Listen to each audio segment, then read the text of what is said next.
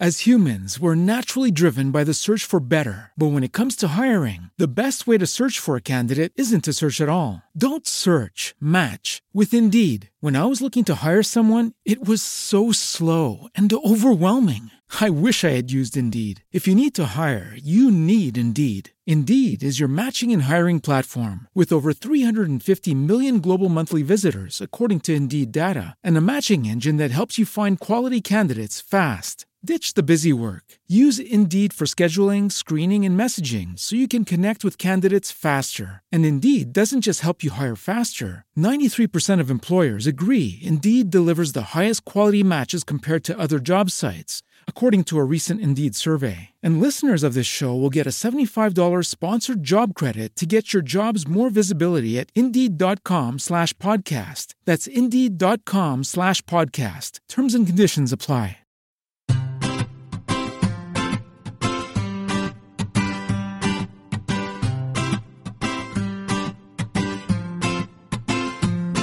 Bienvenidos a un nuevo capítulo de Perspectiva, un podcast de estrategia empresarial donde analizaremos desde ese punto de vista las decisiones y estrategias de las empresas tecnológicas más punteras. También lo haremos de aquellas que sin tener esa dimensión nos sorprenden con sus acertadas decisiones. Yo soy David Isasi y hoy es 6 de febrero de 2016. ¡Comenzamos!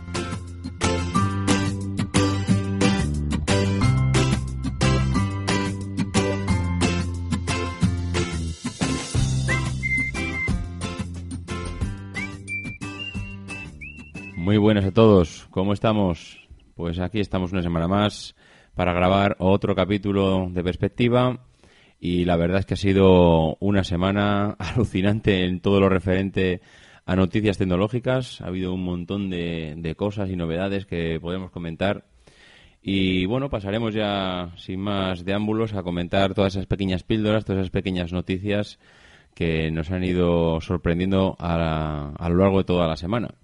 Antes de nada, comentar que uno de nuestros oyentes, Julio César, arroba JCAVGenius en Twitter, eh, bueno, nos comentaba a, través de este medio, de Twitter, que la diversificación, que fue uno de los primeros temas que, sacamos, que comentamos en el primer capítulo, en el capítulo presentación, nos comentaba que la diversificación, aparte de lo que nosotros comentamos, debería de compensar los ciclos de negocio, que no debiera de compensar los errores de gestión. Recordáis que yo comentaba que la diversificación servía para, cubrir esos errores de gestión que muchas veces llevan a la empresa hacia un lugar y la encaminan hacia un lugar erróneo y que, bueno, si, te, si tienes diferentes productos, pues para cubrir eh, el mercado, pues te puedes equivocar en uno y que, bueno, pues que yo decía que podía cubrir esos errores de gestión. Julio César nos dice que no, que debiera de, compensar los ciclos de negocio y no los errores.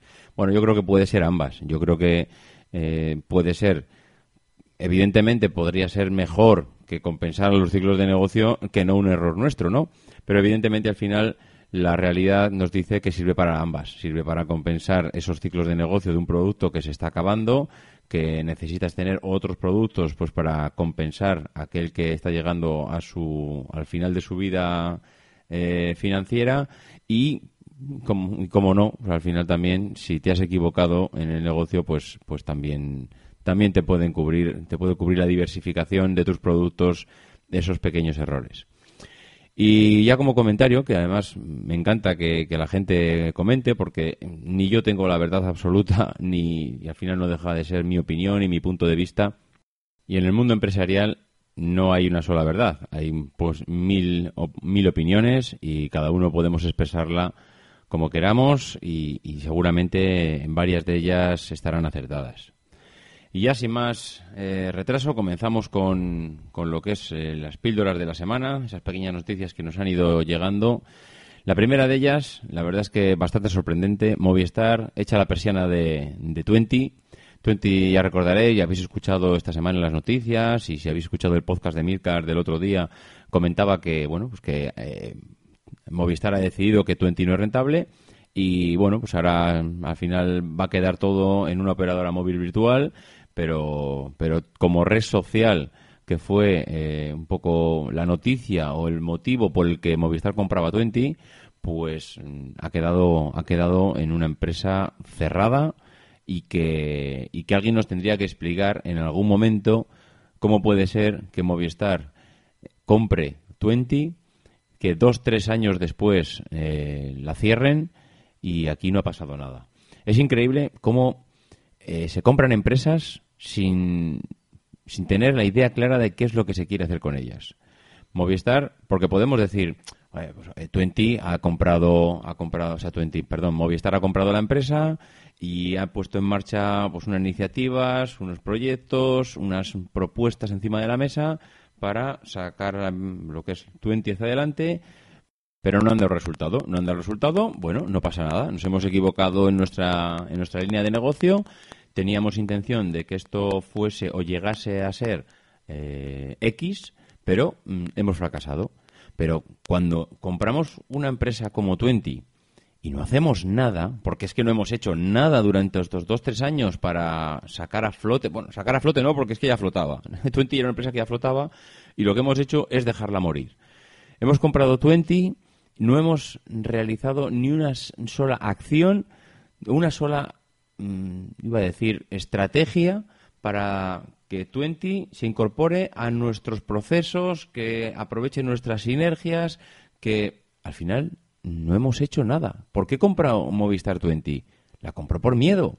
La compró por miedo porque entrábamos en un mundo de redes sociales, de comunicaciones entre personas, eh, que Movistar se dio cuenta de que ellos no tenían nada de ese producto y ¿qué hace Movistar? Pues yo no tengo nada de esto, veo que todo el mundo se está encaminando hacia unas redes sociales, pues me tengo que comprar mi red social. Me compro mi red social y ya veremos qué hago. Ya veremos qué hago. Supone que dentro de tres años la cierro. Me gasto cientos de millones de euros en comprar esta, esta empresa. Evidentemente, pues porque no me puedo comprar Facebook. Entonces, como no me puedo comprar Facebook y como no me puedo comprar Twitter y porque yo soy una empresa española y Twenty también lo es, y esto está lleno de gente adolescente eh, encantados con, con la empresa, pues yo voy y que tengo poder adquisitivo me la compro. Me la compro y ya veremos qué pasa. Y ese ya veremos qué pasa es que como soy incapaz de generar propuestas encima de la mesa para sacar la empresa adelante y, que realmente se integre dentro de mi plan de negocios, pues dentro a los tres años esto se va al garete. Bueno, pues esto eh, parece que es muy similar a lo que vimos la semana pasada de Facebook, de Facebook con WhatsApp. Es decir, Facebook compra WhatsApp, ¿por qué? Porque Facebook se da cuenta que, vale, sí, tiene muchísimos usuarios, pero hay un tipo de comunicación que no domina o, en el que no está muy implantada, que es la mensajería instantánea. Al final, WhatsApp se utiliza para un tipo de acciones muy determinadas, pero WhatsApp es una mensajería de comunicación mediante la cual se están comunicando millones de personas en el mundo. Entonces, ¿qué hace Facebook? Se compra WhatsApp. Se compra WhatsApp pero evidentemente sin saber qué hacer con ella, porque Facebook Messenger existe. Ahí lo que está comprando Facebook son usuarios. Están comprando usuarios que no son usuarios nuevos, como comentamos el otro día, porque son usuarios que seguramente ya están dentro de la plataforma, porque es muy raro una persona que use WhatsApp pero que no tenga Facebook. Pero lo que estoy intentando comprar ahí es, es miedo. O sea, miedo a que venga alguien, me compre WhatsApp, eh, lo integre dentro de su empresa y me haga una competencia de la cual yo no sea capaz de salir. Estoy comprando miedo, miedo a algo y se nota, se nota porque en los dos, tres años que Facebook ha comprado WhatsApp, realmente no ha hecho nada con ella. O sea, no ha hecho nada y dentro de, y dentro de, bueno, y a lo largo de esta semana, eh, pues hemos podido ver que sí, que comentaban que, pues que van a intentar desarrollar proyectos para que sea rentable a través de las empresas. Bueno, lo que comentamos la semana pasada. Al final, Facebook no sabe qué hacer con WhatsApp y a día de hoy pues no tiene un plan o por lo menos no lo ha puesto encima de la mesa y como no lo ha puesto encima de la mesa pues tenemos que pensar que de momento no tiene nada y sigue pasando el tiempo y bueno pues es una empresa que sí los usuarios ahí estamos no utilizamos WhatsApp pertenecemos a Facebook pero bueno poco más. Mm, veremos a ver veremos a ver qué pasa con estas con esta empresa. Pero volviendo al tema anterior Mm, pues mm, lo que comentábamos, al final eh, a Movistar no le ha quedado más remedio que bajar la persiana porque no sabía qué hacer con, Twenty y, se está dando cuenta que, no era para nada rentable mantener allí todos esos, como decía Milcar, todos esos millones y millones de fotografías y de contenidos multimedia que al final, pues bueno, lo van a tener que mantener durante un periodo de tiempo y al final acabarán, acabarán desapareciendo también. Bueno, y como segunda noticia, eh, pues comentaremos todos lo que lo que bueno va saliendo esta semana en cuanto a lo que es tema de, Apple, ¿no?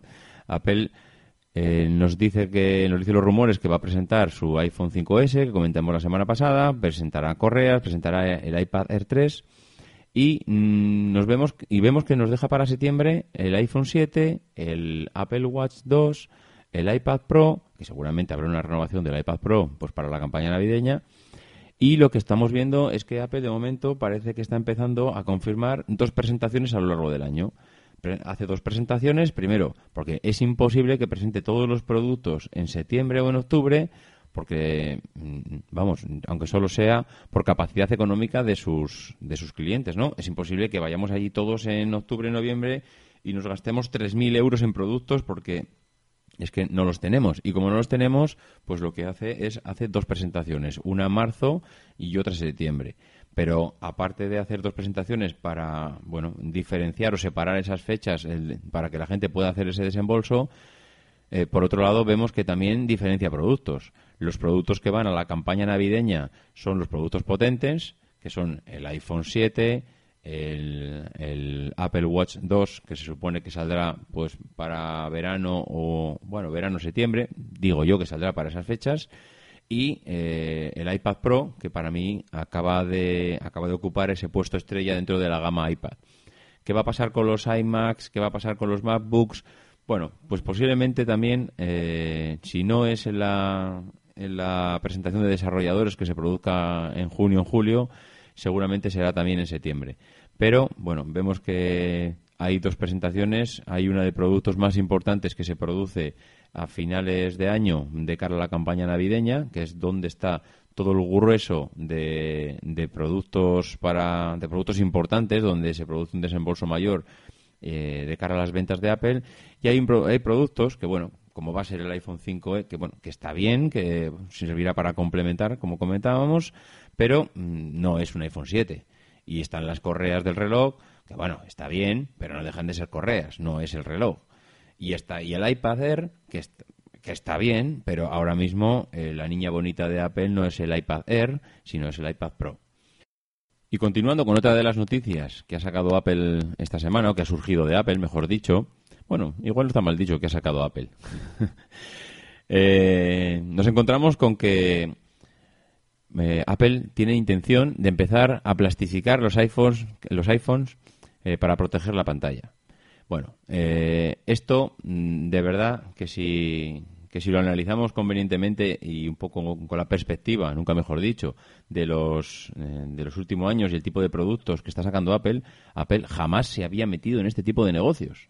O sea, Apple estaba desarrollando productos, estaba desarrollando productos innovadores, iPad, iPod, iPhones, eh, iMacs, MacBooks, pero que Apple se dedique a sacar eh, o, a, meterse en un negocio que hasta ahora lo estaba dejando a todas aquellas empresas que rodeaban a la marca y que se dedicaban a fabricar accesorios y que ahora veamos que Apple está metiéndose de lleno en los protectores de pantalla a mí la verdad es que me da una muestra, ya independientemente de que nos guste más o menos, pero me da una muestra de que Apple está buscando unas vías de ingresos que para el iPhone que ahora mismo, eh, porque realmente se está dando cuenta que las ventas del iPhone están llegando a su techo, es difícil ya que sigan creciendo, a no ser que sea ya de un modo marginal, pero está llegando a, a su techo en lo referente a ventas limpias, es decir, hay, es muy difícil, eh, como comentábamos el otro día, que ya no tenemos más países en el mundo, entonces Apple lo que hace es, bueno, como ya no me puedo expandir más allá, lo que hago es buscar vías de ingresos para mi negocio, ¿no? Para que por lo menos no decaiga y que, bueno, me encuentre con que yo pueda presentar en cada cuarto, en cada trimestre, unos, eh, unos números que por lo menos se mantengan. Ya no, ya no digo crecer, aunque si por lo menos crecen levemente, pues mucho mejor, pero que por lo menos se mantengan, ¿no? Que no sean, que no vaya, que la curva no vaya hacia abajo, porque eso queda muy feo y al final enseguida saltan todas las alarmas, ¿no? ¿Y qué hacemos para que esto? Bueno, ya lo dijimos la semana pasada. Por un lado sacamos nuestro iPhone 5e, que nos comemos, entramos en la gama media, media alta de los teléfonos, de tal manera que le damos otro, otro pequeño mordisco al pastel y también entramos en, la, en algo que no habíamos entrado nunca, que son las, las, eh, los productos, los accesorios, como puede ser esa funda con joroba que nos presentaron hace tres meses, que aquello era un santo con dos pistolas, y, y ahora entramos en plastificar las pantallas de los iPhone. Bueno, esto ya es el no más. Es que me veo entrando en la, en la Apple Store de, de Barcelona y, oiga, por favor, ¿me puedes plastificar la pantalla del iPhone? Que es que así está más protegida. Y allí, allá, estará el... Iba a decir el Genius, no sé si será el Genius o quién será, pero ahí con, con sus plastiquitos, plastificando, su maquinita. Bueno, la verdad es que eh, yo creo que Apple está buscando ya las migajas. Está buscando las migajas del, del negocio porque necesita compensar esas ventas que ya no se van a seguir produciendo, pero por lo menos tiene que mantener la gráfica arriba, que no baje. Si se mantiene, ya es bastante. Pero por lo menos que de cara a las próximas presentaciones de resultados, mm, presentar una gráfica que se mantiene en el tiempo porque sus inversores empezarán a, bueno, a levantar las orejas si ven que esa gráfica se viene hacia abajo porque no, no, no por nada, ¿no? Pero es que tendría a estas alturas de la película Apple ya tendría que estar presentando un producto rompedor. Lo ha intentado con el reloj, pero no con, o sea, no, no, el reloj no es un iPhone. Entonces, como el reloj no es un iPhone y no está presentando los resultados que igual Apple pensaba, ¿no? Que todo el mundo iba a ir con su reloj por ahí, pues como el reloj no es un iPhone, pues ahora mismo se, se encuentra con que dentro de dos, tres años no hay un producto rompedor encima de la mesa que pueda mantener las mismas ventas que tiene el iPhone. Entonces, como ahora mismo no tienen ese producto, yo creo que están buscando ingresos para mantener esas ventas de ese negocio iPhone que lo mantengan al nivel que lo tienen ahora. No sé, eh, está bien, cada uno puede mantener el negocio como quiera, pero no, no, no, es el, no es el objetivo de Apple estar dedicando a plastificar teléfonos. Pero bueno, mm, no seré yo quien le diga a Tim Cook cómo tiene que llevar su empresa. Si él ha creído que tiene que ser así, pues, pues adelante. Eh, y ya terminando con Apple, pues comentamos una noticia que ha pasado muy desapercibida en los medios, y es que el Apple Watch destrona a Rolex como reloj de lujo más cotizado.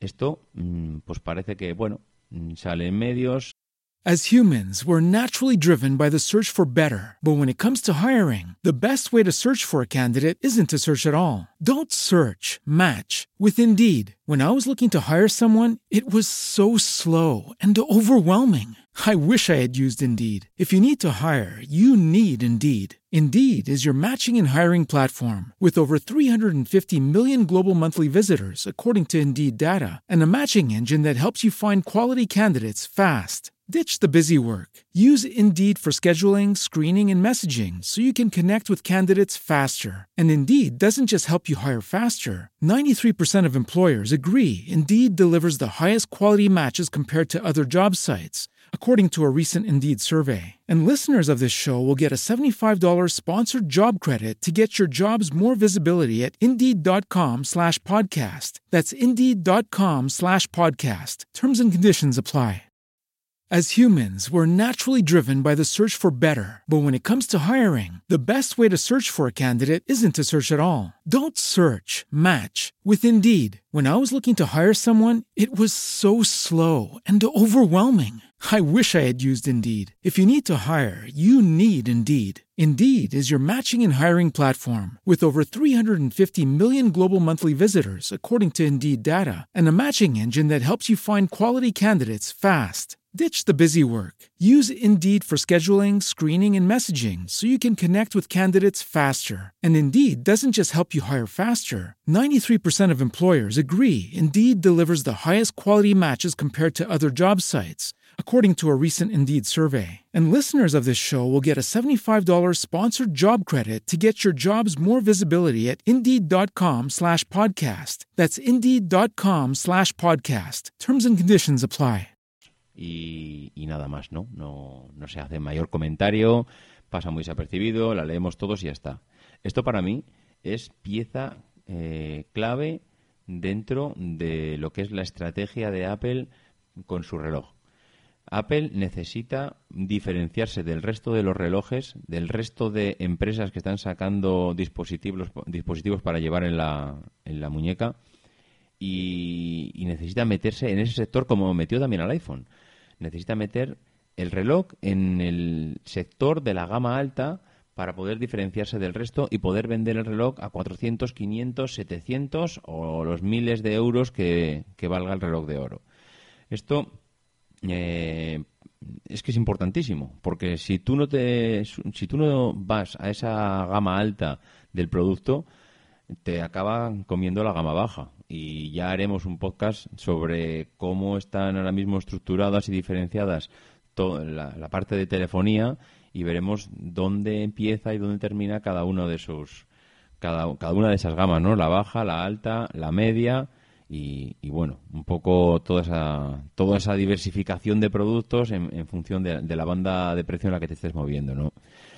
Y aprovecharemos para mm, unir la noticia anterior con esta, que es muy interesante. Oppo, empresa fabricante de teléfonos, que ha vendido 50 millones de teléfonos, 5 millones más de los que tenía previstos, se utiliza en octava, se sitúa en octava posición en número de ventas de teléfono.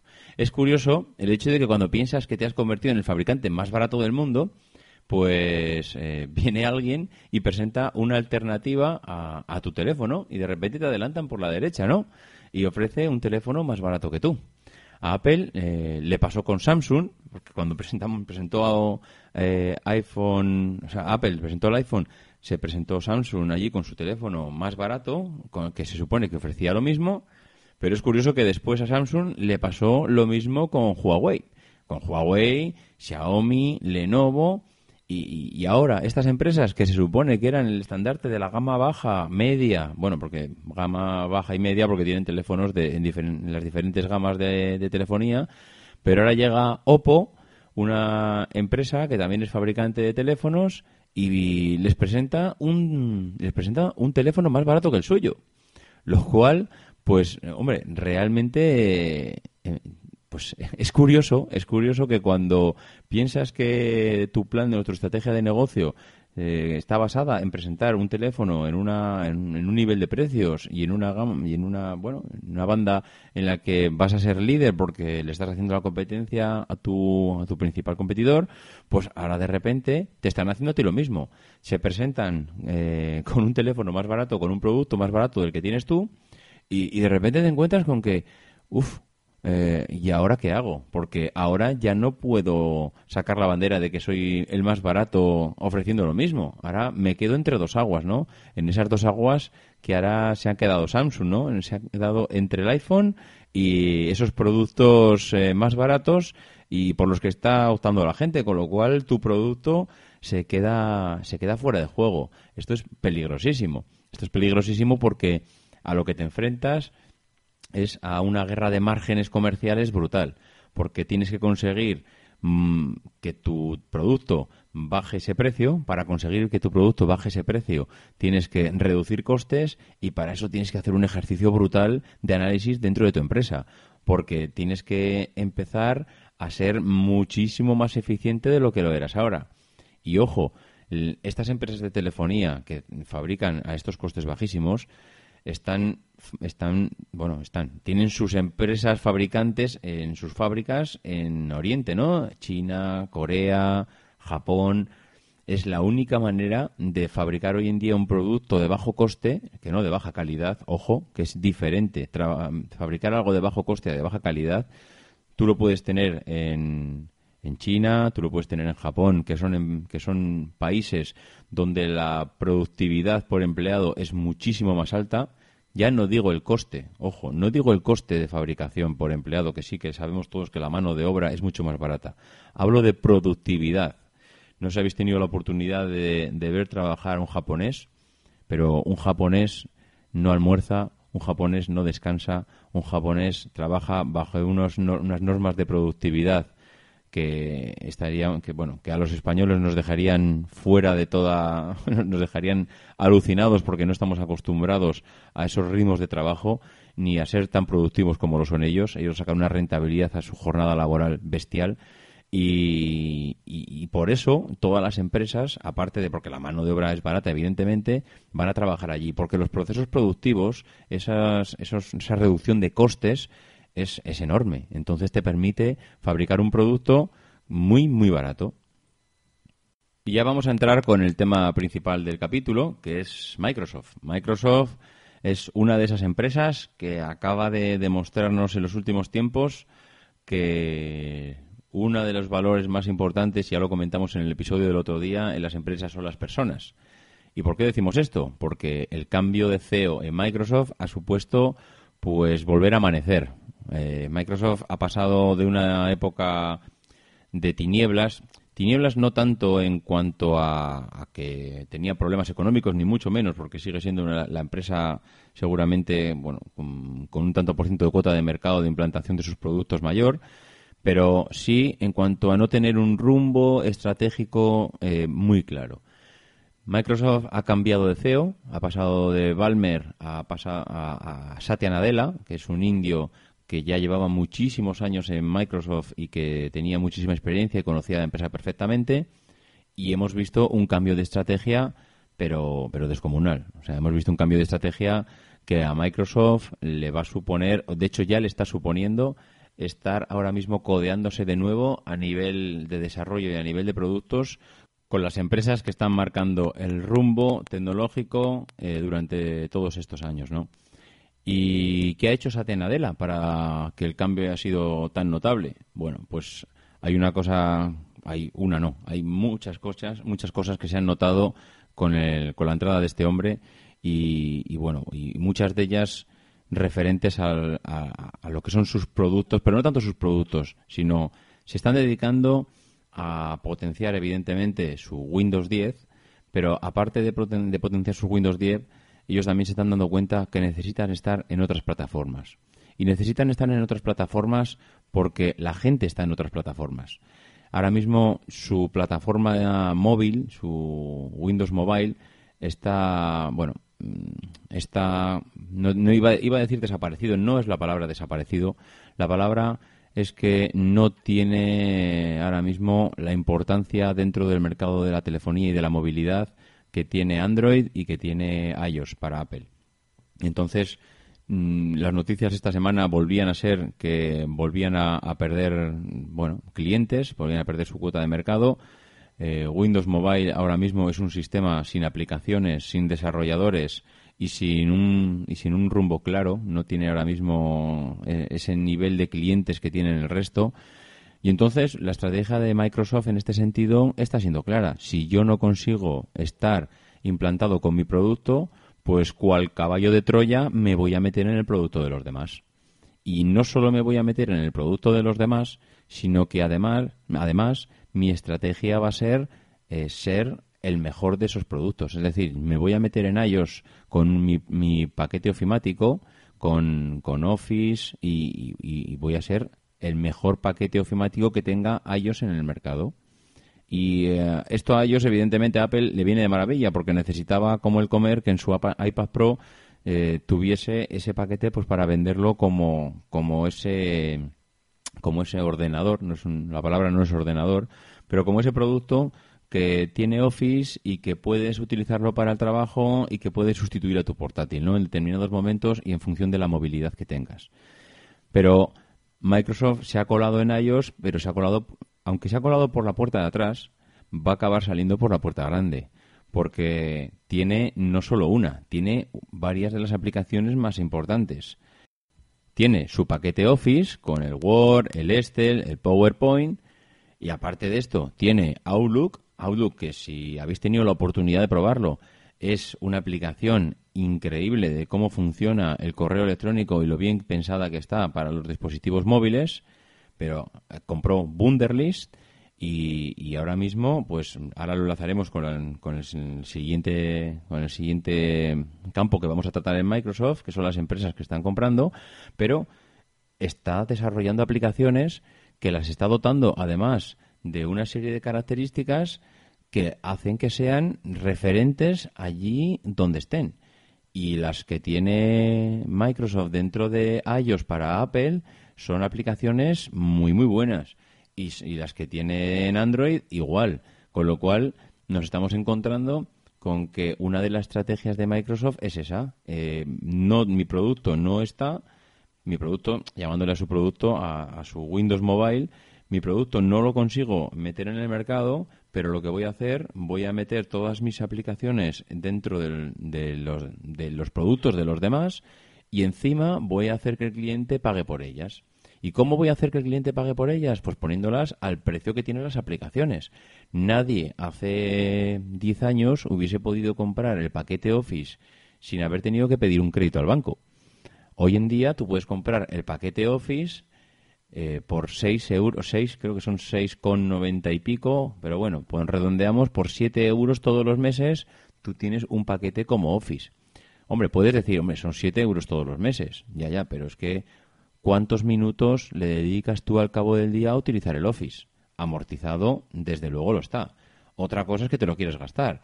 Y recordemos que, por ejemplo, en iOS no tenemos ya muy fácil la posibilidad de, como, como estaban en los antiguos PCs, de conseguir el paquete Office, instalarlo en forma pirata en nuestro ordenador. Hoy en día en iOS hacer esto implica muchas cosas y, y son cosas que te estás jugando quedarte sin teléfono.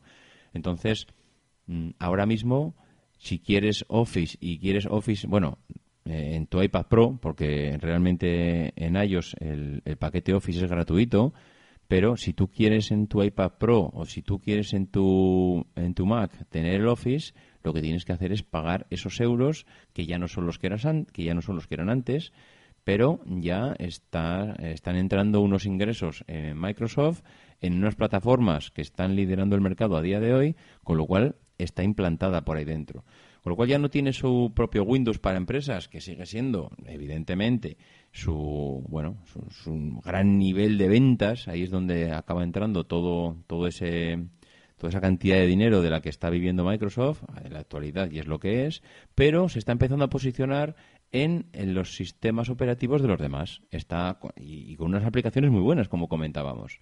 Además de todo esto, pues eh, Microsoft, Satya Nadella, perdón, nos sorprende con que algo que Microsoft, mm, vamos, mm, lo venía haciendo, o que, mejor dicho, no lo venía haciendo, que era la retrocompatibilidad en sus sistemas operativos, de repente nos encontramos con la noticia hace unas semanas de que Satya Nadella decide que van a, van a dejar de mantener la retrocompatibilidad con sistemas anteriores. Es decir, se acabó el Windows 95, se acabó el Windows 98, se acabó todos esos sistemas operativos que, es, que tienes que seguir dando soporte y manteniendo compatibles las aplicaciones porque nunca cortas esos puentes que te siguen uniendo a ellos. Con lo cual, el, usuario nunca sigue avanzando hacia adelante porque se sigue atascando y se sigue quedando en, en ese sistema operativo que le sigue funcionando y que encima pues como tiene una empresa que le está dando servicio y le está haciendo que sean compatibles todos esos programas, pues se sigue quedando allí. Esto, el que Microsoft empiece a mirar hacia adelante en vez de hacia atrás, que empiece a establecer sus productos dentro de las plataformas de terceros, en que empiece a desarrollar su sistema en la nube, porque a, raíz de la entrada de Satya Nadella es cuando se ha empezado a notar que realmente Microsoft empezaba a potenciar todo su sistema en la nube. Recordad que Microsoft tiene también la plataforma de juegos de la Xbox, que no es poco. Entonces, empezamos a ver como, aparte de tener un, bueno, un campo muy diversificado de productos, está metiéndose dentro de las plataformas de los demás y eso va a hacer que con el tiempo la posición que mantenga Microsoft en esos en esas plataformas sea una posición bueno totalmente diferente a la que tendría si se seguiría empeñado en su Windows Mobile que a día de hoy bueno pues que no tiene los resultados que, esperaban no y ya no solo rompe los lazos con el pasado sino que eh, lo anunció a finales de año y en los últimos días ya eh, lo está empezando a ejecutar, la nueva maniobra de su plan de conseguir que los usuarios de Windows 7 y Windows 8 den el santo a su nueva versión del sistema operativo. Ha cambiado la categoría en la que se presentaba el instalador de Windows 10 y la actualización que se descargaba todos los datos ha pasado de ser opcional a recomendada. ¿Qué significa este pequeño cambio de nomenclatura? Que todos los datos necesarios para pasarse a Windows 10 se instalarán de manera automática en el sistema. Eh, si el sistema está configurado para que las actualizaciones se descarguen y ejecuten de manera automática. Eh, bueno, el nuevo sistema operativo no se pondrá en marcha solo ya que el usuario todavía tendrá que autorizar el cambio, pero sí que instalará en el ordenador todos esos archivos necesarios para ejecutar la migración de manera más rápida posible. Es decir, no solo rompemos los lazos con nuestro pasado, con nuestro Windows, sino que encima te estamos empujando a que pases a los sistemas operativos nuevos. Esto es un cambio nunca visto hasta ahora en Microsoft. Microsoft era compatible con todo el mundo, con todos sus sistemas operativos, con todos sus usuarios, con todo el mundo. Y lo que está haciendo ahora es romper lazos con el pasado y empujarte hacia adelante. Bueno, Microsoft, pues bienvenido a la primera línea de fuego sobre todo porque con este CEO has encontrado una senda clarísima de hacia dónde tienes que ir, porque desde luego si los que toman las decisiones lo tienen claro, los de abajo creen en esas ideas y desarrollan mil veces mejor su trabajo. Y yo creo que con esto vamos a terminar. Eh, esto ha sido todo por hoy. Para cualquier duda, sugerencia o comentario, podéis hacerlo a mi email davidisasi.mac.com o por Twitter a arroba maxatiné. Nos escuchamos la semana que viene y no dejéis de intentar ser uno de esos locos que hacen lo imposible por cambiar el mundo. Because the people who are crazy enough to think they can change the world are the ones who do.